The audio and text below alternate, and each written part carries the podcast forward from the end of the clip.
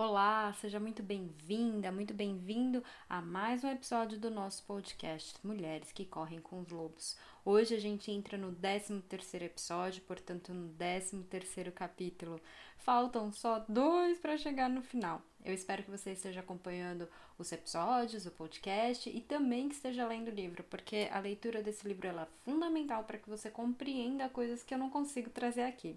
Bom, antes da gente começar o 13 terceiro capítulo, vamos dar uma retomadinha no 12 segundo.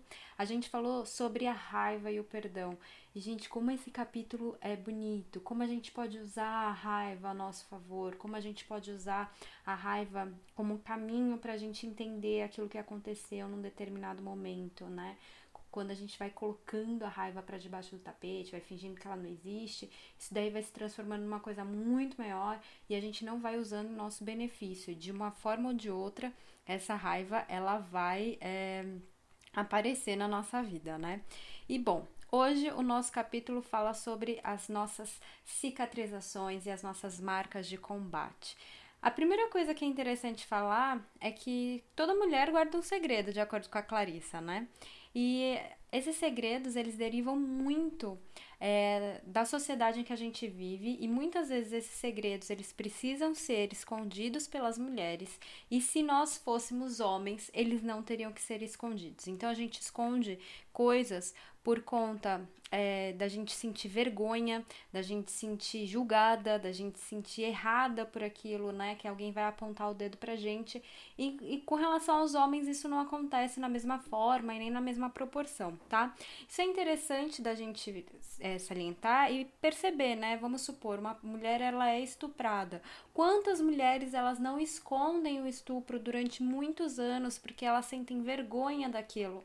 elas se sentem culpadas pelo ato, quando na verdade elas são 100% vítimas, 100%. Não existe no estupro um momento em que a mulher ela não é a mulher ou qualquer pessoa que seja estuprada, né, que nesse caso a gente está falando de mulher, é, que a pessoa não seja a vítima. Mas mesmo assim, a sociedade fala que ah, ela não deveria estar à noite na rua, ela não deveria estar usando a saia tão curta, enfim, todas as, ela não deveria faz com que ela se sinta culpada e sinta vergonha pelo que aconteceu com ela. Então, esse é só um exemplo de um segredo que a gente pode esconder ao, nosso, ao longo da nossa vida. E esse segredo, ele vai encontrar uma forma de sair. Muitas vezes ele não vai sair em palavras, mas ele vai sair num, numa explosão de emoção, num sentimento que vem, numa braveza, numa tristeza muito grande, enfim. Ele vai buscar a saída. E é claro, quando a gente vai tentar falar sobre esse segredo, e esse segredo ele é bem acolhido, quando a gente divide isso com o mundo, isso é muito precioso, né? Por isso que as rodas de conversa, a terapia, né? Ter uma amiga com quem você possa dividir suas coisas, isso é muito importante e incrível. Porque quando a gente divide aquilo que machuca, aquilo que dói, ele deixa de fazer ter tanto peso, né? Ele deixa de ser tão grande, a gente consegue dividir. E ao falar, a gente também consegue prestar mais atenção naquilo, né? A gente tira da nossa cabeça e, e quando a gente fala, parece que vai ficando menor. É, a Clarissa fala que a mulher que guarda o segredo ela é exausta, porque ela tá o tempo todo tentando esconder, né? Então, todas as ações e as reações dela, elas são para fingir que aquilo não aconteceu. Então, vamos supor, essa mulher que pode ter sido estuprada um dia ela vai fazer de tudo, ela pode praticar um autossabotagem, por exemplo, para ela não ter um relacionamento amoroso é, bacana, porque ela se sente suja, ela se sente culpada, então ela não se sente merecedora de amor. Entende? Então o negócio ele fica muito maior. E isso a gente pode, dentro da proporção, claro, espalhar para todas as coisas da nossa vida. Então aquele segredo que a gente guarda, aquilo que a gente não quer expor, porque a gente acha que a gente vai ser julgada, isso pode estar tá criando processos de autossabotagem, pode estar tá criando processos de crença limitantes dentro da gente e afeta toda a nossa vida. A gente não percebe, isso trabalha no nosso inconsciente e isso acaba guiando a nossa vida. Então, contar ou não contar, entendeu? É essa coisa da gente se posicionar ou não se posicionar acaba guiando tudo, todas as nossas escolhas. Então a gente se torna refém disso. A gente se torna refém por causa da culpa, por causa da vergonha, porque a gente acha que a gente tem que é, tá, passar o pano para alguém, né? Porque alguém tá ameaçando a gente, também existe essa possibilidade. Então é muito interessante que a gente observe isso, né? E é claro, como eu falei, né? Ele é, o, quando a gente guarda o segredo, a gente fica tentando esconder isso, a gente fica lidando com muitos pratos ao mesmo tempo, tentando equilibrar todos. E a gente vai esconder aquela ferida, mas ao mesmo tempo essa ferida ela se espalha. Então, como a Clarissa fala, se a gente tem uma ferida na perna, no tornozelo, então lá, lá na parte de baixo, lá com o pé, pode ser que essa ferida ela esteja pegando a perna inteira porque ela vai se espalhando e a gente não vai percebendo, e a gente não vai entendendo que a gente não está tendo mais o controle daquilo. Então é muito importante que a gente fique de olho nesses segredos. Além disso, a gente pode perceber se a gente está aguardando algum segredo por mágoa, por vergonha, por culpa, é, quando a gente fere outra pessoa, né? Quando a gente sem querer querendo, a gente fala alguma coisa para outra pessoa que a constrange, enfim, que causa qualquer tipo de incômodo nela, porque geralmente a ferida da, da gente a gente projeta no outro.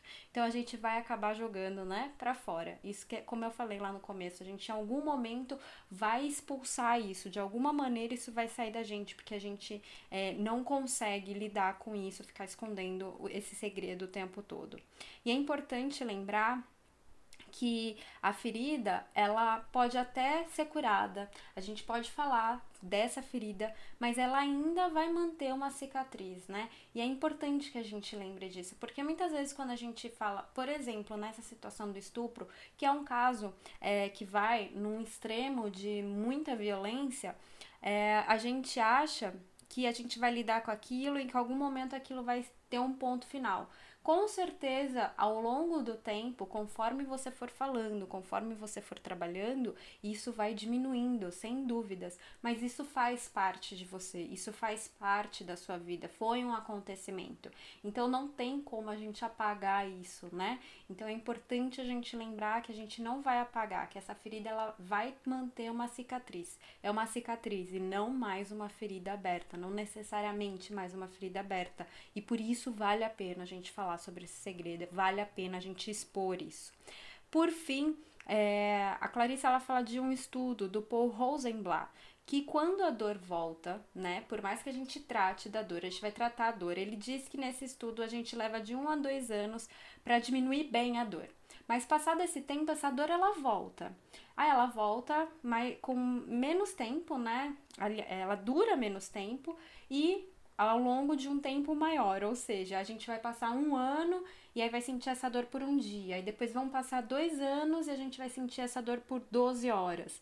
É, mas quando essa dor volta, ela vem com a mesma intensidade, com o mesmo sentimento do momento lá em que você descobriu a dor. É, ela só vem em menos momentos mas ela vem com a mesma intensidade. Então, mesmo assim, ainda vale a pena, porque você pode sentir essa dor esporadicamente ao longo da sua vida, de acordo com esse estudo. É, e não o tempo todo, né? Você não vai ser controlada por ela. E eu acho que tá tudo bem de vez em quando a gente sentir um incômodo, tá tudo bem a gente de vez em quando lidar com a tristeza, lidar com alguma coisa é, muito pesada ou muito grande, assim, dentro da gente, né? E, a gente vai ter sempre altos e baixos, e isso faz parte da vida, tá bom? Eu espero que você tenha gostado desse episódio. A gente se encontra no próximo. Um grande beijo e até mais. Tchau, tchau!